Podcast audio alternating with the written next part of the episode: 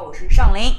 对，我要来介绍一下尚林啊！大家不要觉得我们好像奇妙电台是一个特别业余的影迷组织啊，但是我们虽然业余啊，我们却有非常专业的法务总监。尚林老师是我们的法务总监。我们今天为什么要请尚林老师来呢？是因为我们要聊一部与法律有关的，最近正在电影院上映的电影，日本的大师市之愈合导演的《第三度嫌疑人》。你们都已经看过了吧？看过了。我觉得我的专业终于派上了用场。之前一直在做幕默默无闻的幕后工作，今天终于要拉到前台来了。谢谢啊，谢谢谢谢老蔡给我机会。呃，那么呃，这部片子你们的感官、你们的感觉怎么样呢？欢愉，你先来。呃，我要先说，商老师来到我们身边以后，我们就特别有安全感，感觉。不是，那不是咱们我台不是一直都挺有安全感的吗？就觉得我们从来不怕闹各种各样的绯闻，因为尚云老师总能给我们摆平，是吧？哦，压力好大。然后回到这个电影，然后这个电影是应该上映已经有一周了，但是它的票房可能也仅仅才三百多万，这是一个非常冷。三百多万。对啊，哦，那么很低很低，嗯，这个但是我很喜欢这个片子，我看完以后，我可能能打到七点五到八分这个这个样子，嗯，就是我个人还是比较喜欢这种，呃，很收敛、很很冷静的，然后来看待一个事件这种。对，因为一会儿我们也会聊到这个电影，它呃看上去像是一个披着推理类型的外壳的一个电影，但其实归根结底到最后还是石之愈合一直在擅长讲的人性，嗯，和推理。是有关系，但是呢，好像关关系不是特别大。好像上林之前你也是这么觉得，是吧？对，其实我是上个周日去看的，然后整个影院就我一个人，然后我觉得我自己包场。对，然后即便如此，我也是坚持把它看完，因为 其实一开始我是冲着福山雅治去的，对，因为福山雅治太帅了。我觉得中国的女人们应该喜欢日本两大男星，一个是福山雅治，另外还有一个让我猜一下啊。呃，欢迎你来猜一下日本日本呃中国女性喜欢的两大日本男星，一个是福山雅治，还有一个我猜博元崇，不是，对毛利小五郎，不是，我就不认识，我除了加藤鹰就不认识别人，那就木村拓哉，对对对，木村拓哉是。然后这部电影我看完了之后觉得还整体还不错吧，可能也就打个七到七点五分，然后四分是给电影本身。然后三分是给弗兰雅治的颜值，对，即便弗兰雅治已经老了，但是还是嗯老有老的帅，而且他演的很好，他把一个刑事辩护律师的那种速棍的那种感觉演的非常棒。哦，是吗？嗯嗯，因为这点上确实是需要你的专业的这种眼光，然后来，我们就我们可能只能看出来福山雅治的帅了，然后呃，但是这个片子可能让我印象更深刻的是那个颜。呃，相当于嫌疑犯的嫌疑人的伊索广司，他也是日本影帝级的人物啊。嗯，所以呢，我个人对这个片子，其实刚才欢愉说他很喜欢这个电影，结果他打了七点五到八分，我觉得呃打分太苛刻，他永远打分都这么苛刻。但我我也很喜欢这个电影，所以呢，我我觉得我给这个电影大概打八分到八点五之间吧，啊，大概是这样的。呃，但是我要。分享二位一个数据啊，就是这可能是到目前为止《失之愈合》的片子当中评分最低的，而且呢，而且是跟他其他的这个比较出名的、比较知名的一些电影比起来啊，这个分数低的还不是一星半点儿。呃，比如说，如果没记错的话，它可能比较高的像。这个《海街日记》，像《如父如子》，像《步履不停》，然后，然后对《无人知晓》，《无人知晓》大概有八点八分，然后还有这个就是去年的啊前年的那个《比海更深》，啊，《比海更深》我是看过的，那个电影非常非常喜欢，就是他讲那种普通人的居家类型的这种生活，但是却把这种呃人性的幽默、人性的这种无奈都描述的淋漓尽致，而而且非常非常的好看，就是你一点不会觉得闷。啊，像这个片子啊，我就是因为我在电影院看的时候，我就有一些其他的观众也在场嘛，就我明显的感觉到这个大家兴奋不起来，对，就是有一种。我觉得第三种嫌疑是非常的收敛，对，很收敛。这个这个其实是失之愈合一贯的风格，就是他从来不是一个以剧情特别跌宕起伏，然后来去做。这个电影可能还算是它的这个剧情上跌宕程起伏程度最大的，这也就是粉丝为什么不买账的一个很重要的原因。这个片子好像之前我大概一周之前我看它的评分六点八，好像是。哦，现在好像是六点九了吧，稍微有点上涨。我觉得可能跟这个打分的人群有关系，可能更多的观众是真是冲着一个看一个侦探悬疑剧的这个 这个心态去看的，所以他们看完以后可能会有点失望。对，如果你真的把它看当成一个这种侦破类的这种类型片看的话，那就你肯定会失望的。肯定会失望对，但是如果你了解失之愈合的话，你就会。呃，就是刚才老蔡说的这个，你就会把它这层侦探剧的外壳剥掉，你还能还是能看到他很冷静的审视人事、审视人心。那我问一个问题啊，就是以你们对导演本身的了解，你觉得这个片子他以往的片子里面算是正常水准的发挥吗？哎，呃，这么说，就是因为他一直，呃我们都不敢说，呃，失之愈合的片子都都看过啊，但确实看过，大概我大概看了三四部吧，四五部的这个样子。然后这跟他之前的以往的风格非常的不一致，非常的不一样。就他以前讲的基本上全都是以家庭作为背景的，比如讲父子关系的，讲姐妹关系的，然后这些人可能本身都带有一些创伤。啊，但是呢，在这种创伤当中还能够坚强的一种活着，然后包括在生生活当中去找到自己的乐趣，找到自己的这种人生的希望点啊，然后但但是又不是鸡汤，绝对不是鸡汤的这种这种这种类型，所以呢，这个片子跟他之前的呃风格真的是大相径庭，就是他竟然能讲一个带有悬疑性质的，呃，这样的一个故事，还是让我挺出乎意料的。所以呢，呃，从他的这个他的，因为我是他的影迷，虽然我没有看过的并不多，但是我就从不多的这个几部当中，我我依然可以宣称我自己是他的影迷。呃，从影从他的影迷的角度来说，看这部片子可能会不会太觉得是他的这个中中等或者中上水准，是可能还中等偏下一些的这样的水准。但是呢，往远的放，往远了放，就抛开《失之愈合》这个名字，这依然是一个非常好看的电影，我觉得。因为《失之愈合》在日本的这个呃就是电影界的这个评论当中，会认为它是继小金二郎之后，啊，对可能去讲这个家庭关系方面最棒的大师了。啊，所以他其实一直都是在讲，就像我刚才说的，他可能一直以家庭伦理，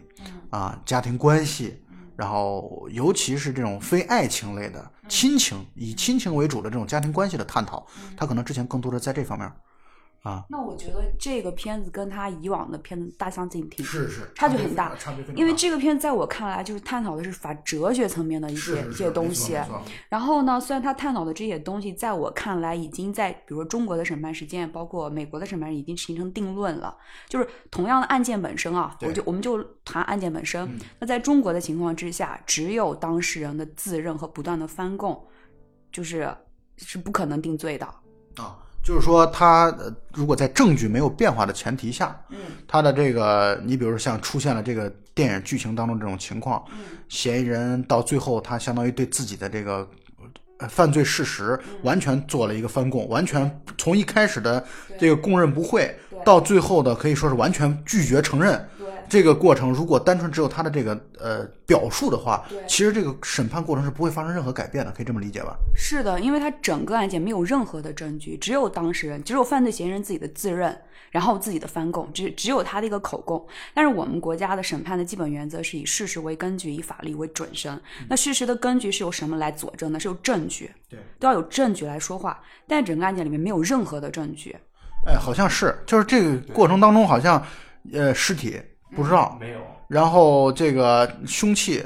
好像也没，就是压根儿就没有没有花力气再去查这些方面的东西，好像在至少在呈堂证供方面没有谈到任何这些方面的内容，是吧？对。包括也没有目击证人，好像这里边啊，对，然后他整个过程之中，法官我自己觉得啊，法官、律师包括检察官都在被犯罪嫌疑人牵着鼻子走。哦我觉得这是做律师的一个大忌。对，就是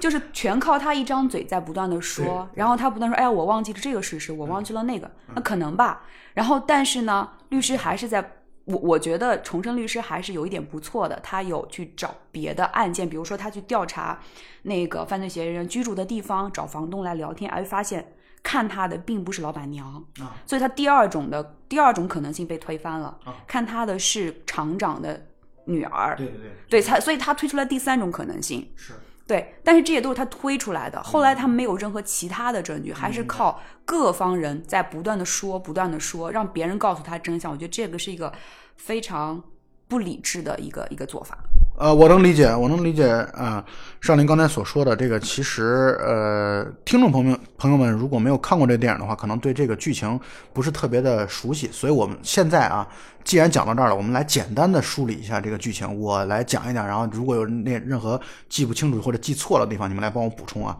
首先这个。故事叫第三度嫌疑人啊，我的理解从字面意义上是来说，这个也就是这个嫌疑人的身份，其实在不断的发生翻转和变化，所以可能起这样的一个名字。它故事很简单，讲的就是在一个江江日本的一个江边或者河边的一个，相当于是一个食品加工厂的老板，然后死亡了。死亡之后，然后尸体被烧得一干二净，然后也就根本不知道在哪里。呃，然后他的厂里边以前的一个厂工，后来被他开呃被他开除，曾经被他开除的人成了一个最大的嫌疑人，这是易所广司所主演的这样的一个犯罪嫌疑人。那么一开始的检检方就检呃检方对他的这个指控的这个原因是说他是因为钱，然后后来在这个辩方律师在抽丝剥茧的去找证据或者说找推理的这个过程当中，发现了第二个可能性，第二个可能性就是。这个犯罪嫌疑人和这个老板娘可能之间有一些不正当的男女关系，并且老板娘为了骗保，让犯罪嫌疑人杀死了这个厂长，这是第二条路。但是呢，又随着进一步的去，因为这个伊索广司所扮演的犯罪嫌疑人总是不断的说，就像刚才上林所说的，总是说我想不起来了，我记不清了，然后我我又我又然后。在诱导之下，又会想出来一些新的一些方向，所以第三次他的这个呃被猜测的这个杀人的方向是帮助厂长的女儿。为什么帮助厂长女儿呢？因为厂长女儿一直在遭受到父亲的性侵，是一个未成未成年人啊，一直在遭受到父亲的性侵，所以呢，他是觉得要为这种正义出头，然后杀死了厂长。这是第三个说法。到最后一阶段的时候，他否认了所有的这些内容，否认了全部。然后，所以呢，我觉得这个这个电影好玩就好玩在这儿，就是到最后，其实你说你们知道，你们觉得哪个可能性最大呢？或者说你们觉得哪哪个就一定是真实的说法呢？导演在接受访谈的时候说，他自己也不清楚到底哪个事情是，就是他压根儿就没有想要让大家去了解最终的事实真相到底是怎样的，因为这个事实的真相本身是一个非常开放的一个结局，对，本身是一个我们到最后也无意义。去探究它的一个结局，我们可以有很多的猜测，可以有很多的一些想法，包括这个失之愈合在接受采访的时候也说，两位主演在拿到剧本的时候是没有告诉他们真实的版本是怎样的，就让他按照这样的方向去演，让他们带入到角色的情境当中去，自己随着角色，你们自己去判断怎么样去发展，然后来去呃展现怎样的一种表演的风格和方式。所以我觉得这个故事的剧情大概就是这样的一个情况。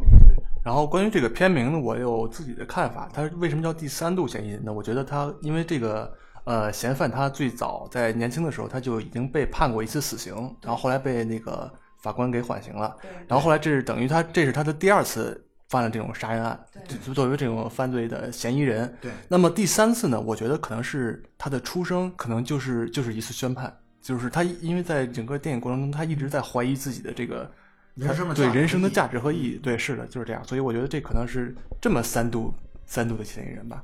对，我觉得欢愉说的挺好的，就是这个片子它确实从你包括片名你都可以去这么来去理解。包括上林，你是不是对他最后的那个他的身份的这个问题，你其实也挺感兴趣的，是吧？其实环宇刚才说的这点是我没想到的，我觉得他这个点真的非常棒。但是我自己看到了之后又是另外一种想法，因为他有一段台词，就最后那段台词，我觉得印象特别的深刻。就律师说，就问那个犯罪嫌疑人说：“你是不是你一直不愿意认罪的理由？我想了很久，你是为了保护笑江。”然后不让笑江在法庭上出庭作证，你是为了保护他。对，笑江就是那个厂长的女儿。对，然后那犯罪嫌疑人说：“你是这样想的吗？才同意我不认罪的，对吗？”然后律师说：“是，难道我想错了吗？”然后犯罪嫌疑人又说：“嗯，不过这是一个好的故事，一个非常好的故事。我一直觉得自己如果没有出生就好了。说我活着一直伤害别人，然后我在呢就有人受伤。如果你说的故事是真的，就算是我也能帮助别人。我看完这段话之后，我觉得第四种可能性就呼之欲出，甚至还有第五种可能性。对对对所以他这个第三并不是数字上的第三，其实导演自己是在给这样一个事件。在设定无数种种可能性，然后用无数种可能性说到底谁有权进行审判，这个事实到底什么已经不重要了。然后他引出来一个审判权的一个探讨，但我觉得这审判权这个探讨呢，嗯、导演想探讨，但其实呢有点怎么说呢，就是不够专业。倒倒不是不够专业吧，就是审判权这本身已经成一个定论了，不中不论中国还是国外，其实都已经是一个定论了。但我觉得他这个思就就这种处理的手法非常非常的棒，所以说我理解的第三度嫌疑人，像刚才黄宇是说了那三种可能性，然后我是觉得就案件本身来说，它可能有第四种、第五种、第六种的可能性，对，啊、尤其是最后重生律师说，呃，你就是一个容器。我一开始没有听明白容器是什么意思，但是我后来现在慢慢觉得，这个容器可能是说这个人身上承载了很多的东西，所以这个是我看完之后，就是对台词本身我还是非常非常有感触的。我觉得现在这个导演呢，在这个啊、片子里头所呈现的东西，所呈现的东西比较多。第一个呈现的东西可能是他过往的善于呈现的东西，比如说家庭、亲情之类的，比如说厂长的女儿，呃，和他妈妈之间的感情。然后他他女儿说了一个一句话，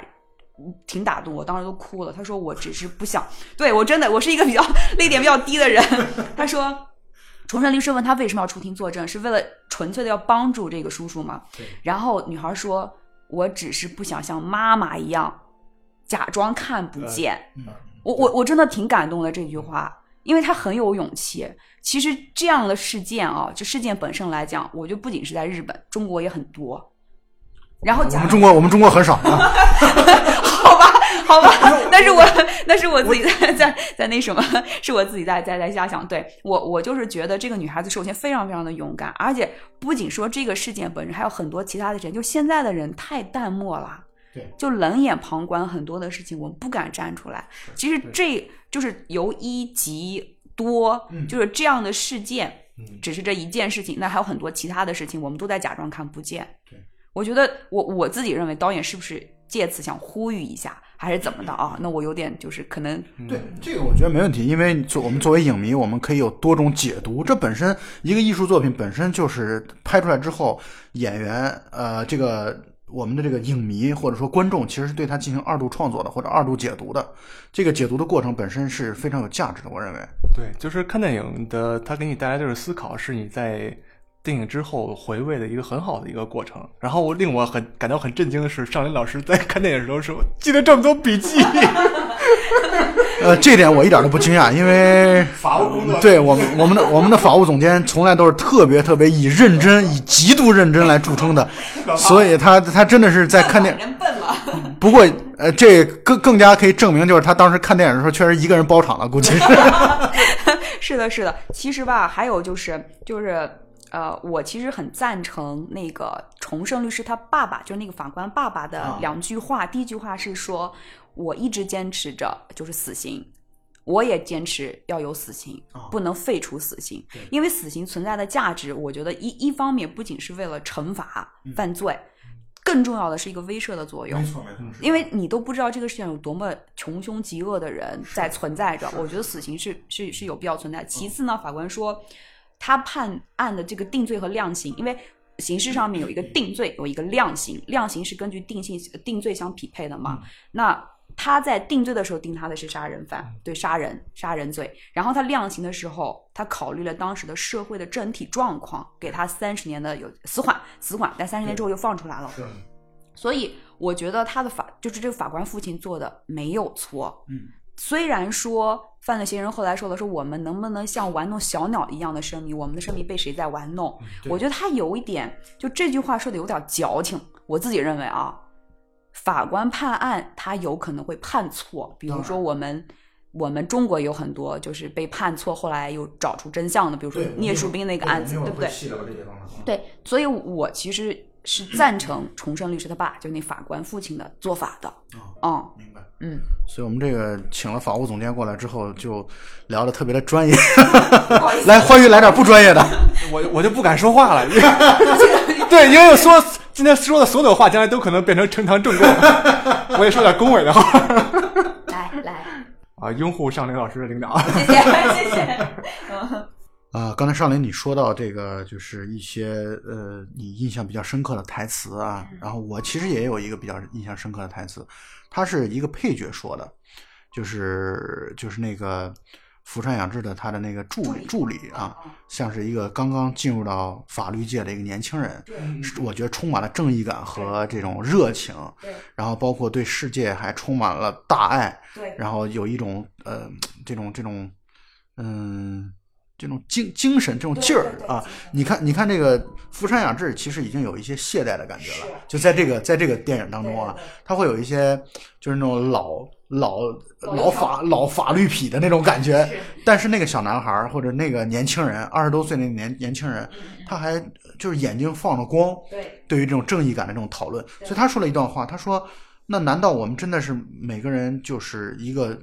一个特别普通的人啊？就是他就是呃就可以随意的被被扔掉吗？随意被丢弃嘛？大概是这样的一个意思啊。这就让我想起来那个呃东野圭吾的那个嫌疑人插的现身，嗯。那里边就专门强调了这一点，因为那个嫌疑人插的现身那个就是那个那个就是男主角嘛，嗯。是叫石原还是叫什么？对对，那个男主角他为了他自己心爱的女人，他相当于是杀死了一个这个街边的那个流浪汉嘛，然后以那个流浪汉来作为这这个这个嫌疑人的这个情况，所以就是一个社会底层的人，因为这个片子当中伊索广司所扮演的那个嫌疑人，犯罪嫌疑人可以说是社会最底层的人，这就像刚才欢迎所说的，他可能从出生的时候就像是已经被审判了一样，他的这个生生命非常的卑微，然后感觉好像做什么都是错的，然后一直也就可能呃生下来没有，也就五十多年的人生当中，可能有三十多年一半儿以上的时间都在监狱当中度过，然后呃，他的女儿对他完全可以说避而不见，甚至说出来最好早点死了就好了。所以这样的人在世界上是没有无无牵无挂，没有人牵，没有人牵挂他，没有人担心他的这样的人。但是就是这样如此底层的人，是不是就真的他的命运是可以随意的被左右呢？随意的被去决定的？这其实是让我印象特别深刻的一句话，我不知道你们怎么看。我先说啊，欢宇。你先来，行，我我觉得你刚才说的这个事儿呢，有有两个层面的一个解读啊。第一个，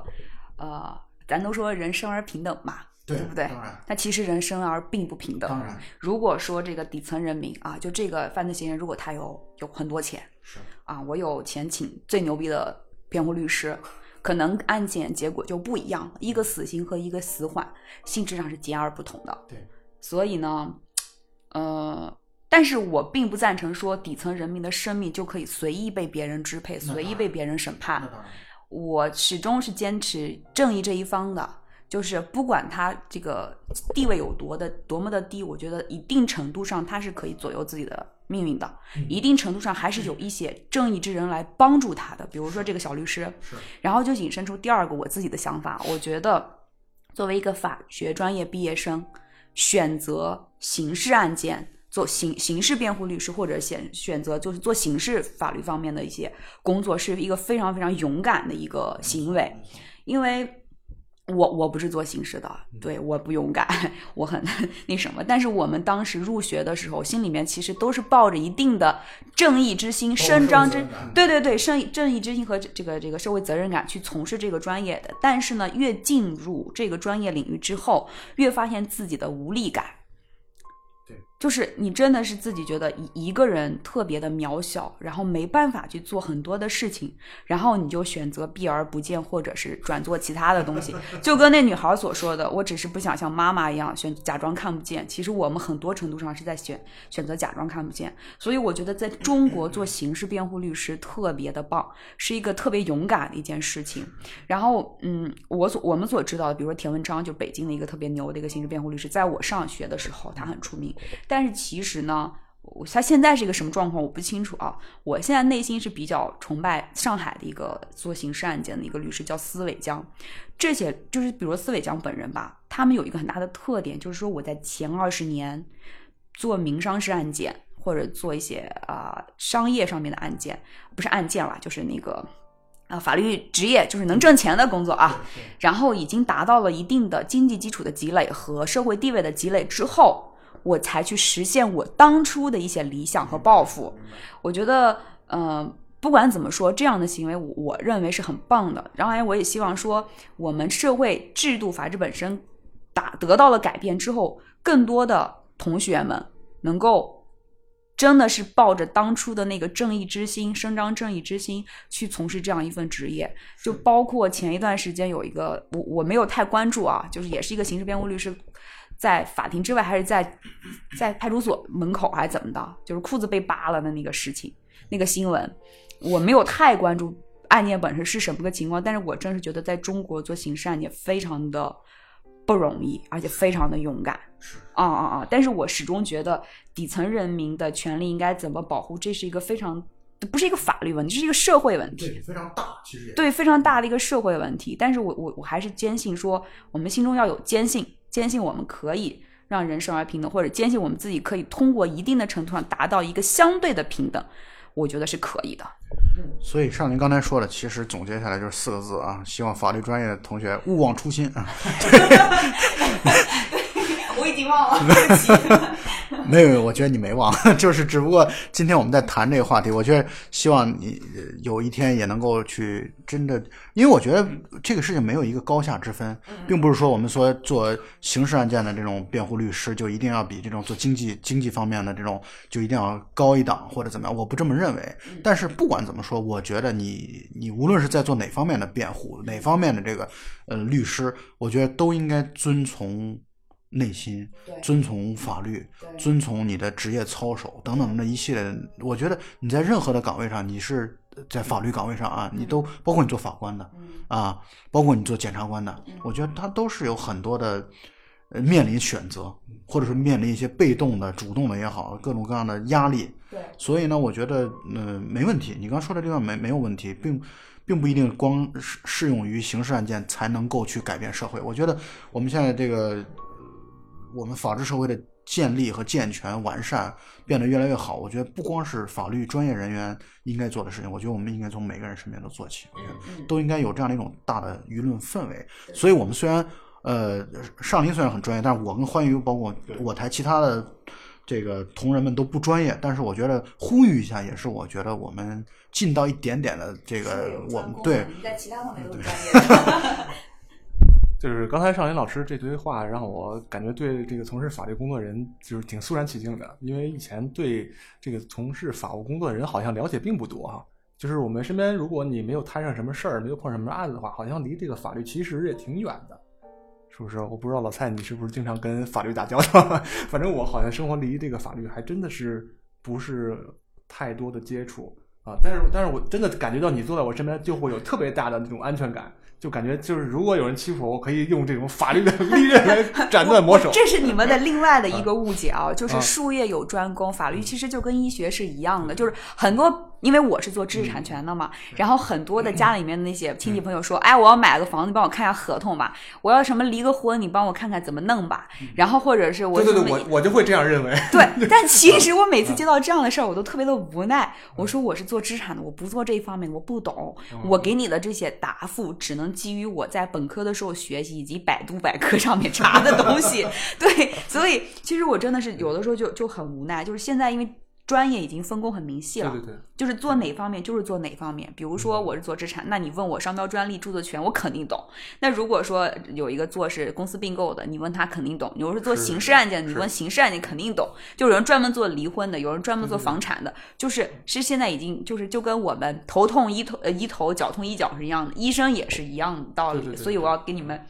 纠正一下这个误区。对就跟那个跟我媳妇儿一样，因为我媳妇儿以前是做护士的嘛，所以哦她接到很多电话都是各种求医问药的，什么妇科疾病也问她，然后小孩感冒也问她，然后怎么摔伤了也要问她，就是这种，我挺能理解你这种心情。呃，但是我一点从来都没误解啊，就是为什么叫你来做我们的法务总监？其实最大的一个很重要的问题是在于，我们我们我们知道你的这个是术业有专攻，是有专门的这个比较窄的范围的，但是我们也知道的是。找你之后，就是其他的方面的时候，你能找到立刻找到专业的人士来去咨询和询问，这才是我觉得一个我们为什么大家能在一起觉得特别有安全感的一个很重要的原因，并不是说让你来去帮我们出头，而是觉得你的背后有非常庞大的一个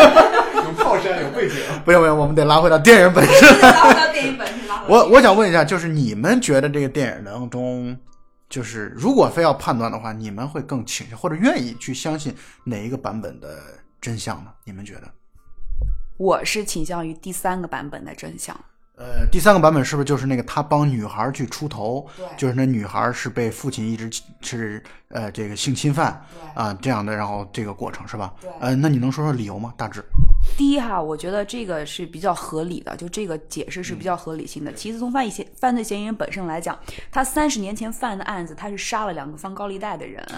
所以他本人呢，就是整个过程中给我的感觉，他是一种带着一种劫富济贫、伸张正义的侠义之心去做这些事情。那么。就不存在第一种和第二种是为了钱，或者是跟老板娘有私情，然后被老板娘当枪使去杀了这个人。然后第二种就是，呃，第三个原因就是说，整个过程中犯罪嫌疑人给我的感觉就是，反正我做了，我敢做敢当，我死不足惜，无所谓。然后这人就是我杀的，所以他是一个有担当，让我感觉是一个比较有担当的人。然后最后一个解释就是说他为什么翻供，然后律师也说了，你翻供的原因是不是因为怕女孩子出庭作证？然后曝光在社会公众舆论的面前，你为了保护他，你才翻供。所以这四种解释，我觉得都合理啊。都是合理的，对对对对所以我更愿意相信最后一种。而且我我我我自己是觉得人性本善的，虽然说厂长 是一个坏蛋啊，伤害自己亲生女儿，但是我始终就是相信人性是本善的，所以我更愿意相信就是第三种解释。我反正觉得人性是本恶的，当然咱们一会儿可以去 可以辩论一下。关于你觉得哪个版本的，你觉得你愿意相信或者愿意判断哪个版本的真相呢？这个我跟少林的观点是一样的，我觉得应该是比较显而易见的吧。就是你看，金庸他有一个情节，就是他们两个律师和犯罪嫌疑人他们在监狱里面对话的时候，然后嫌疑人不断的问律师：“你明白我话这样说的意思吗？是吧？”不断的肯定。实际上，我觉得那段时间在那个时候，律师就已经明白他是为了保护这个女孩，然后所以才翻供的。我觉得他们两个其实都是都是已经达成了这种共识，然后只不过是因为因为有法律放在这儿嘛，所以你不能把话说的太明白了。这点上，我觉得我们三个人应该观点是比较接近的，或者比较一致的。但是我也想跟你们分享一个我我后来看到了一些评论当中的一个有一个说法啊，我觉得这个说法也挺有意思的。这说法是怎么样的呢？这个说法就是，其实这个犯罪嫌疑人啊和这个工厂的关系是非常非常远的。然后呢，他觉得自己人生是没有价值的。就是这个伊索广司所扮演的犯罪嫌疑人，他一直觉得自己的自己的人生是非常没有非常没有价值的。然后呢，这个死亡的这个事情啊，是他和厂长串通好了的，啊，他和厂长串通好了的。什么意思呢？就是厂长不想活了。呃，厂长为什么不想活了呢？因为第一，厂长的那个食品加工厂在造假，他的内心是有煎熬的。当然，这我是从看到的评论啊。第二，他确实也是一直在性侵自己的女儿，然后罪孽深重，这是第一层面啊，就是厂长为什么要去找他，然后他呢就会觉得我也反正我的人生也是毫无意义的，又没工作又被开除了，女儿也丝毫不认我，然后我也五十八岁了，然后就是人生了无希望了，所以刚好呢，二然后就是他相当于是借着这样的一个机会，两个人都获得了一种救赎。其实就是这个是顺着刚才施林所讲的这个人性本善，就是侵害自己女儿的人，他也不是说，他也可能不是完全的，一点内疚都没有，一点愧疚都没有，真不一定。他可能经过一个时间，经过一个长时间之后，他会觉得，那我自己也是觉得自己根本是罪孽深重，根本罪无可逃的，所以采用这样的方式，两个人相当于就是我我雇你杀我，啊，我雇你杀我，这证据在哪儿呢？啊，证据在那个就是老板娘曾经说，她打五十万给这个给这个犯罪嫌疑人，对，是她老公的意思，是她老公发的短信，借着用老板娘的手机发的短信。这个事情有可能是真的。嗯，就是网上的说法说这个有可能是真的，就有可能真的是这个老板花了五十万，然后说你把我干掉吧，然后等等，这个五十万可能犯罪嫌疑人就把这钱留给自己的女儿，虽然自己女儿并不认自己，这是一个版本。我觉得其实也还是有一定道理的，嗯，还真是有点道理。但是我觉得这可能是过多的猜测，然后类似的这种猜测可能还有很多很多。这其实就印证了刚才上呃上林刚才一开始所说到的这个，就是可能第四种版本、第五种版本、第六种、第 N 种版本，对吧？啊，对。但是我觉得每一种说法都都印证了他就是电影里面不断说犯罪嫌疑人像一个容器这样一个说法，对它承载了所有人的痛苦，然后还有他们的这种。这种这种压力，然后都放在他自己一个人身上，好像真的这个人是一个内心空空的，什么都能放得下。而且我还觉得他承载了一个法律所有的时候不能办到的事情，被他做到了。他就扮演了一个替天行道的一个角色，然后他反过来又被法律又受到法律的制裁。那么，所以我觉得这个东西环环相扣。对的，是的，是的啊，就是真正主持正义的究竟是法律呢，还是这个罪犯呢？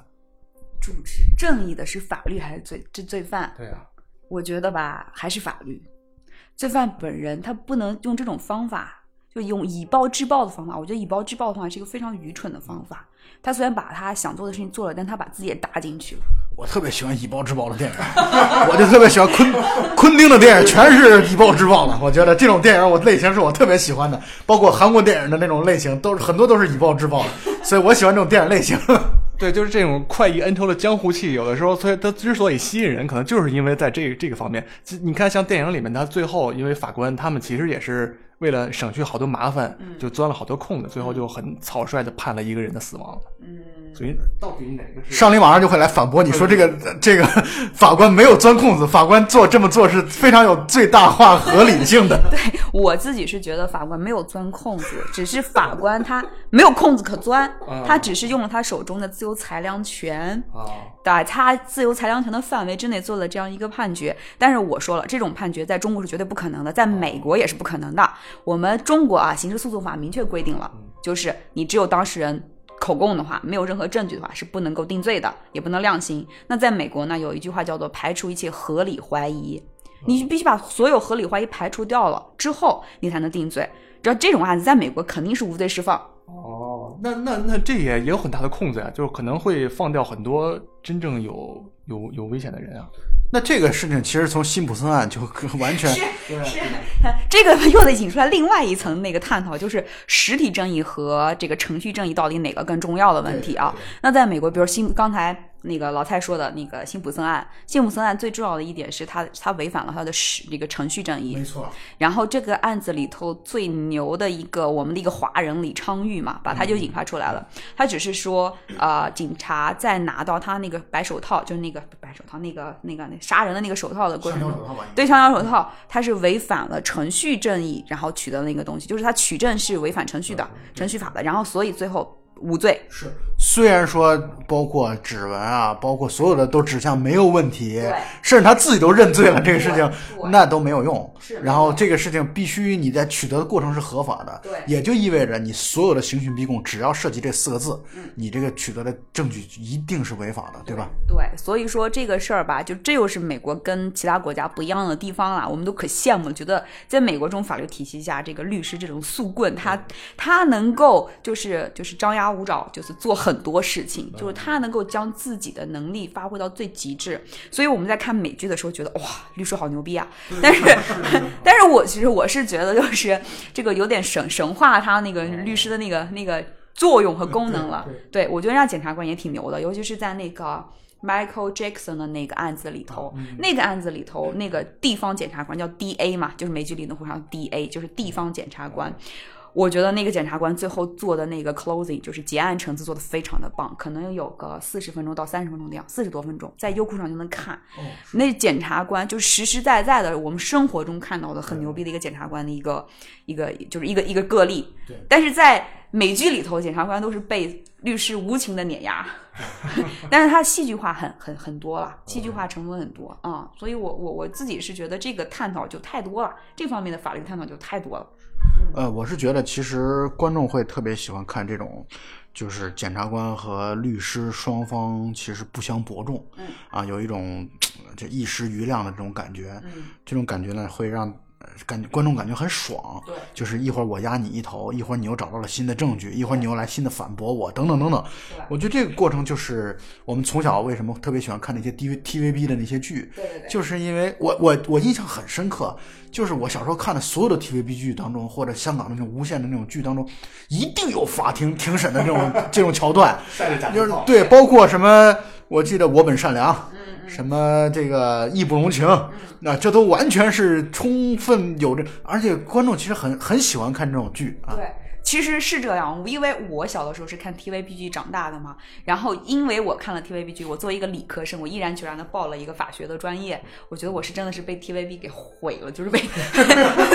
我我本来应该是学理科，然后我去学了个法学。刚才我们也聊到了这个辛普森案，提到了辛普森案啊，然后，那么这里边就引出了华人神探是吧？是叫华人神神探是吧？还是神律师？总之，神探呃，神探啊，华人神探李昌钰，然后他名气好像非常大，虽然我们对他就是好像不是太了解，但是是呃，上林今天好像有好多 他的一些八卦还要给我们介绍一下是吧？其实是这，因为李昌钰是我特别崇拜的一个人，他是零八年的时候去了我们交大，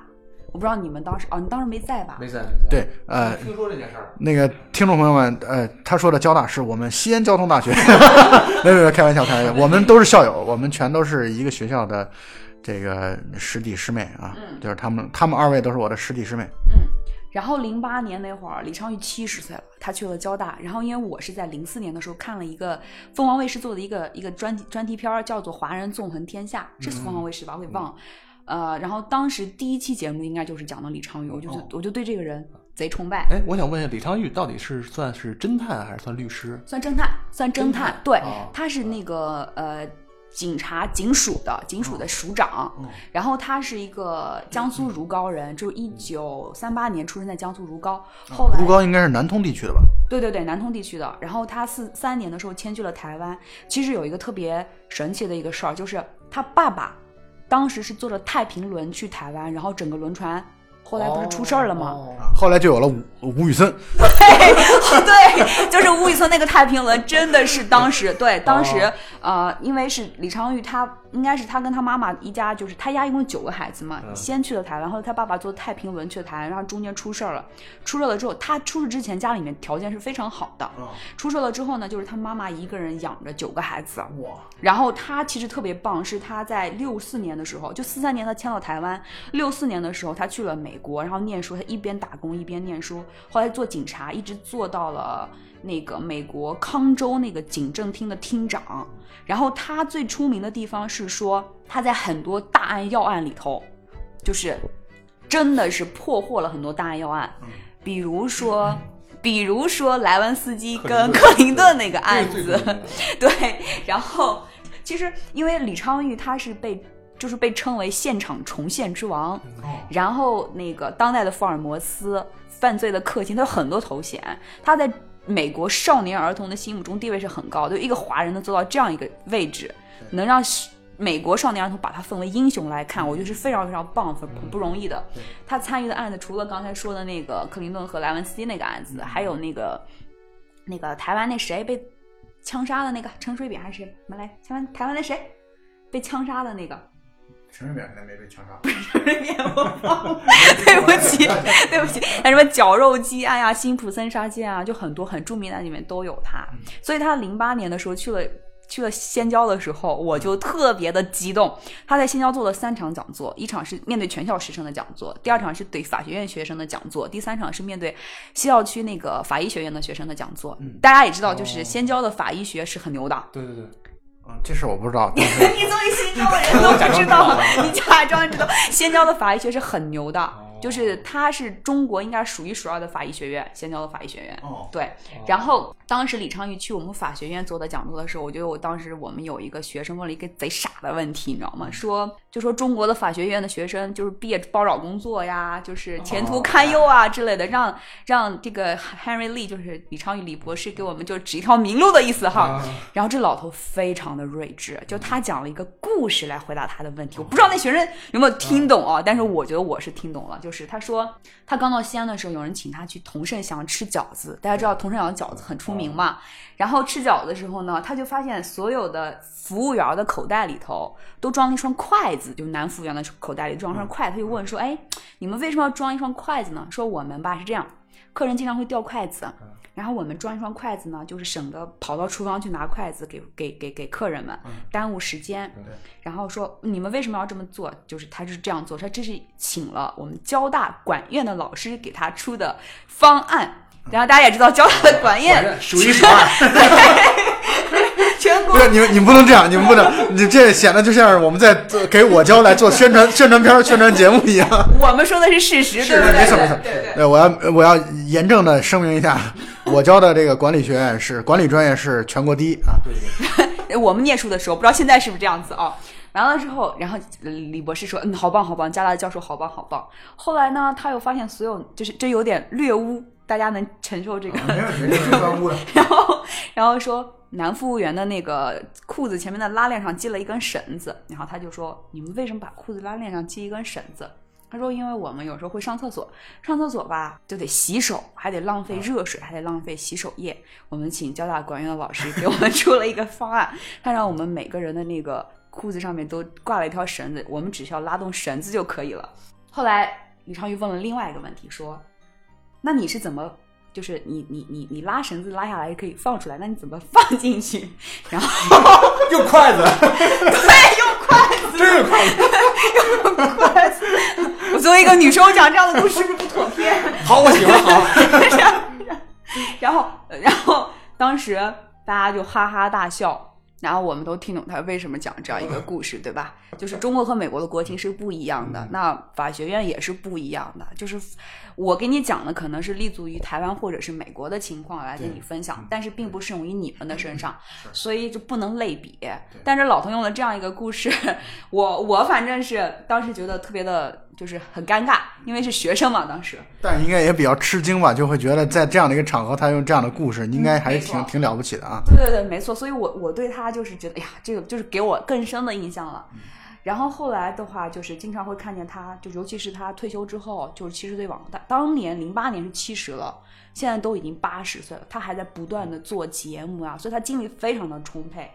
好像是在如皋有一个他的博物馆吧？哦，对，就是。这么样一个人，就是我还比较崇拜的一个人啊。哎，刚才提到那个绞肉机案，能不能具体说说？这名字挺酷的。绞肉机案是很多年前我看的，但是也忘了，就是当时是在《华人纵横天下》那个节目里面提到这个案，就好像是一个犯罪人，嫌疑人把一个把人给杀了之后，放到那个碎木屑屑的那个机子里，把它碎了。碎了之后，当时正好是美国的冬天下大雪，然后就把所有的这种碎，就是碎的肉。人肉跟这个木屑屑一起就是埋起来了，所以被雪就完全覆盖了。当李昌钰应该是说把雪扒开来之后，找到了就是这些肉啊、骨头啊什么，做了一个拼接，做了什么 DNA 巴拉巴之类的，然后最后破获了这个案子啊。但具体情况我不知道，但李昌钰貌似写了书，书里面是有这些案子的。太刺激了，最喜欢这种重口味的。那你买他书吧，买他书看吧。嗯嗯，对，我觉得，呃，这个确实。呃，也有上林来给我们提供这样的各种各样的故事，我觉得这节目会会录录不完了，会觉得。好，我们再度拉回到这个电影本身啊，那我们再聊聊这个，你还还有哪些印象深刻的点呢？欢愉。呃，我觉得这个我对这个电影里面的摄像印象非常深刻。呃，它这个色调一直是延续了就是石之剧和那种有点有点性冷淡那种色调，然后同时它这几次的摄像那些构图，我觉得特别棒。尤其后来一个玻璃上重叠的那个，对对对，那是一点。然后还有他这个电影里面用到了大量的特写，特写特别多，特别多。只要你人是在说话的时候，基本上给的都是特写。这个对演员的那个演技也是一个特别大的考验。但是这里边的演员，我觉得都都刚住了，都没有问题。然后还有他就是经常有这种，就是嫌疑人和律师他们对话的时候，在一条线两边儿，然后你会发现律师有的时候是在左边，有的时候会是在右边，而且到最后的时候。那个当那个监狱的门打开以后，那个律师在在那个玻璃窗后面见到阳光的时候，你好像感觉到律师实际上他才是真正那个坐牢的人。所以你在这个整个这个构图里边，你很难分得清谁是谁是真正的罪犯，谁是真正被囚禁的人，谁是那个自由的人。可能每一个人在这个电影里面都是不是自由的。对，我觉得这个角度理解其实是挺挺挺好的，就是说他们说明他的这个在镜头语言方面啊，就是确实你不是通过对白，不是通过这个这个就是旁白等等说告诉你说出来的，而是以摄像机的机位、镜头的切换等等等等，然后来去展现这点。我觉得这确实他很用功的地方。而且还有一个我要补充，呃，就是刚才我好像也提到过这一点啊，就是他们。这两位演员啊，两位主演，伊索广司和这个福山雅治，他们之前是并不，并不确定到底是谁，真相到底是如何的，导演也没有告诉他们。然后失之愈和说他在接受访谈的时候，他专门强调了，他说这个伊索广司就是那个犯罪嫌疑人那个表现，说震惊到他了。他在监视器后面看，他觉得这个感觉跟自己写的剧本不一样，就是他的这种发挥给这个自己写的故事。有了一个重新的演绎，然后就是演的特别的棒，所以我觉得这个表演是让我让我印象非常深刻的地方。嗯，我是觉得这个电影最打动我的地方是台词，对，还是台词。我觉得他台词真的写的非常好，比较注重细节。然后还有就是福山雅治真的还是依然很帅，对，依然很帅。那最后呢，我还是要给法律正一下名哦，我真是觉得家家心里面要坚信。不管说这审判权在谁手里，是谁赋予的，当然是法律赋予的。嗯，我还是坚信说，嗯，只有人共同的努力，才会让所有的事情越走越好。嗯，对，包括就是这个正义也是一样的。我觉得大家要有信心，然后一起努力。嗯，上林这个就是特别的正啊，就从我们一直交往以来，就他这一直正。但是呢，我跟欢愉呢，其实是属于我们是比较喜欢一些比较。内心比较阴暗，比较阴暗，对，所以呢，会比较喜欢那种可能，嗯，就是就像刚才你看欢愉在提到那个摄像镜头的时候，他会他也会讲到这一点，到底谁是被囚禁的呢？我们是是不是才是真正被囚禁在这个大的广袤的世界当中呢？所以这就是不同的价值观的看这个电影的不同的收获。然后我想分享的一个点是，这个电影其实二零一七年的电影，嗯，去年十一月份的时候啊，有一次这个失之愈合的一个见面会，在那个中国电影资料馆。那一票难求，就是在开票之后，我我瞬间就抢不到票，所以我没有参加那个活动。但是呢，这个片子在真正大规模在影院上映之后，却受到了冷遇。所以我觉得，其实有的时候也会有一些别扭和冲突。什么意思呢？你比如说，在我们这个节目放出来的时候。呃，大致这个北京电影节已经进行了一段时间了。今年北京电影节我抢到了很多张票，嗯，很多票也确实一一票难求。比如说什么《春光乍泄》啊，《布达佩斯大饭店》啊，然后包括《蝙蝠侠的黑暗骑士》啊，都特别特别难求到。然后我是想说，影迷的观影不应该只是在这种。电影节的时候，一片热潮的时候才去才去积极的看电影。其实你有很多的机会可以欣赏到很多好的电影，就好像现在这个《第三度嫌疑人》正在电影院上映。如果大家听到我们的节目还有兴趣的话，我希望你们能够去电影院支持一下这位非常出色的导演。他确实是这个片子还有一个评价说，失之愈合通过这个片子完成了小金二郎加黑泽明的合体。就他以往是小金式的一个导演，但这部片子当中加入了一些黑泽明在剧情方面的一些更加人性深刻方面的一些探讨，所以呢，它其实像是一个晋级版的《失之愈合》，所以这样的《失之愈合》，我们怎能不去支持，怎能不爱呢？所以我们节目的最后呼吁大家去关注这部电影，也关注这个对于人性的探讨，对于法律和人性的关系的探讨。那么我们这期节目就到此结束，大家再见。好，大家再见，感谢尚林老师的光临，希望下次还能来多聊聊。呀，很高兴参加今天的节目，谢谢大家，拜拜。好，拜拜。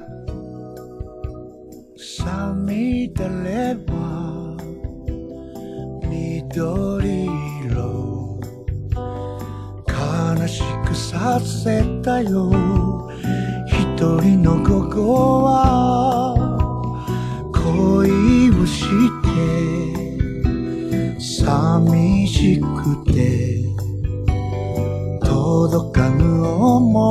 を温めていた。好きだよと言えずに初恋は。振り小細工の心。放課後の校庭を走る君がいた。遠くで僕はいつでも君を探してた。浅い夢だから胸を離れない。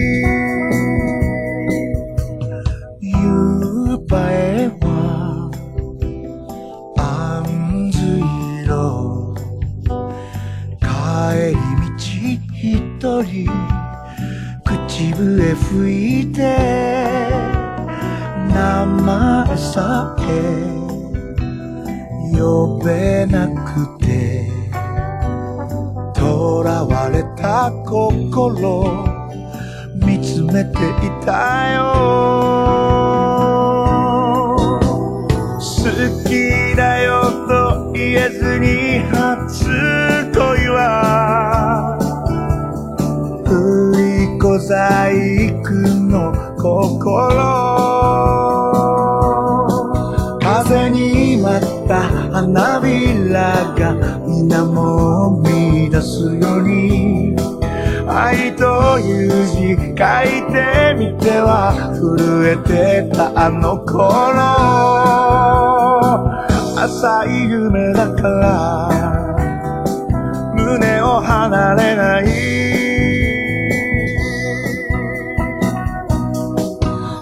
放課後の校庭を走る君がいた。遠くで僕はいつでも君を探してた。浅い夢だから胸を離れない。